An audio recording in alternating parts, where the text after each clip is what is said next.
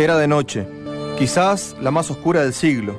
Las tinieblas cubrían cualquier ápice de luz que intentara filtrarse. Pero al viejo le daba igual.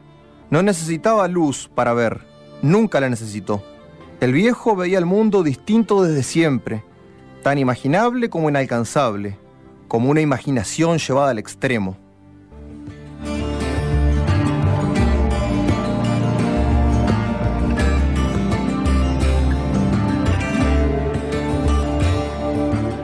El viejo entendía el truco de la realidad y jugaba su juego. Entendía que la realidad inspiraba ficciones y luego esas ficciones modificaban la realidad.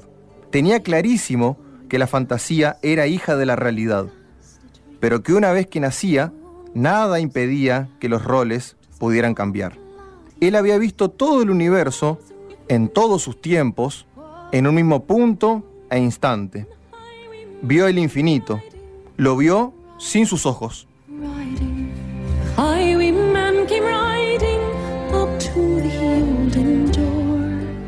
Él veía todo sin ver. No veía porque donde el mundo veía realidad, él veía fantasía. Y cuando se quedó ciego, fue como si no hubiera pasado nada. Siempre había estado ciego de realidad, y la fantasía no se miraba con los ojos. Entendía que su realidad, la fantasía, era el salvoconducto para modificar la realidad que el mundo aceptaba sin cuestionamientos. El viejo pensaba en el fin de los hombres, en que el último momento sobre la tierra tiene que estar a la altura de toda su vida. El viejo pensaba en su vida de escritor y recordaba una pesadilla recurrente, agradeciendo un premio en algún sitio de la ciudad de Estocolmo. Cuando despertaba, agradecía haber estado durmiendo y deseaba nunca pasar por ese suplicio.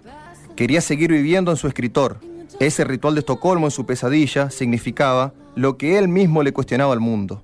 Podría haber sido su fin como escritor y hubiera sido, quizás, el fin que merecía, pero de ningún modo el que él querría. O sí, no sé.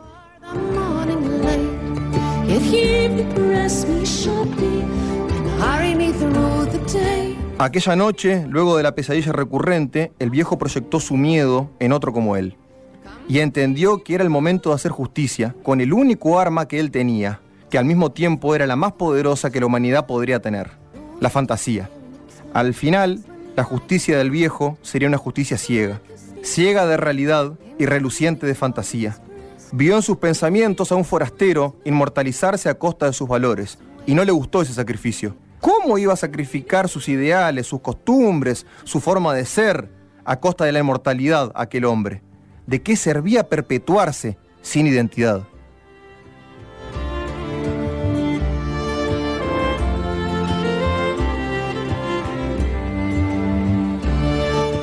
Inconforme con la historia, el viejo decidió darle el fin que el forastero merecía, pues entendía que los hombres se inmortalizan en la fidelidad a sus valores. Entre los rasgueos de una guitarra y el olor a venganza, el forajido volvió tras sus pasos para encontrar el fin que merecía y lo pudo ver. Vio el fin, su fin, reflejado en el filo de un facón sin estrenar que relucía asomando del bolsillo del negro que lo estaba esperando hacía siete largos años.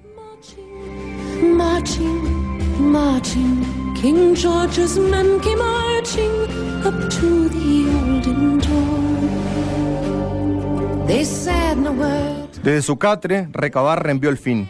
Una embestida y el negro reculó. Perdió pie amagó un hachazo a la cara y se tendió una puñalada profunda. Después vino otra que el pulpero no alcanzó a precisar, y Fierro no se levantó. Inmóvil, el negro parecía vigilar su agonía laboriosa. Limpió el facón ensangrentado en el pasto y se volvió a las casas con lentitud, sin mirar para atrás. Cumplida su tarea, su tarea de justiciero, ahora era nadie. O mejor dicho, era el otro.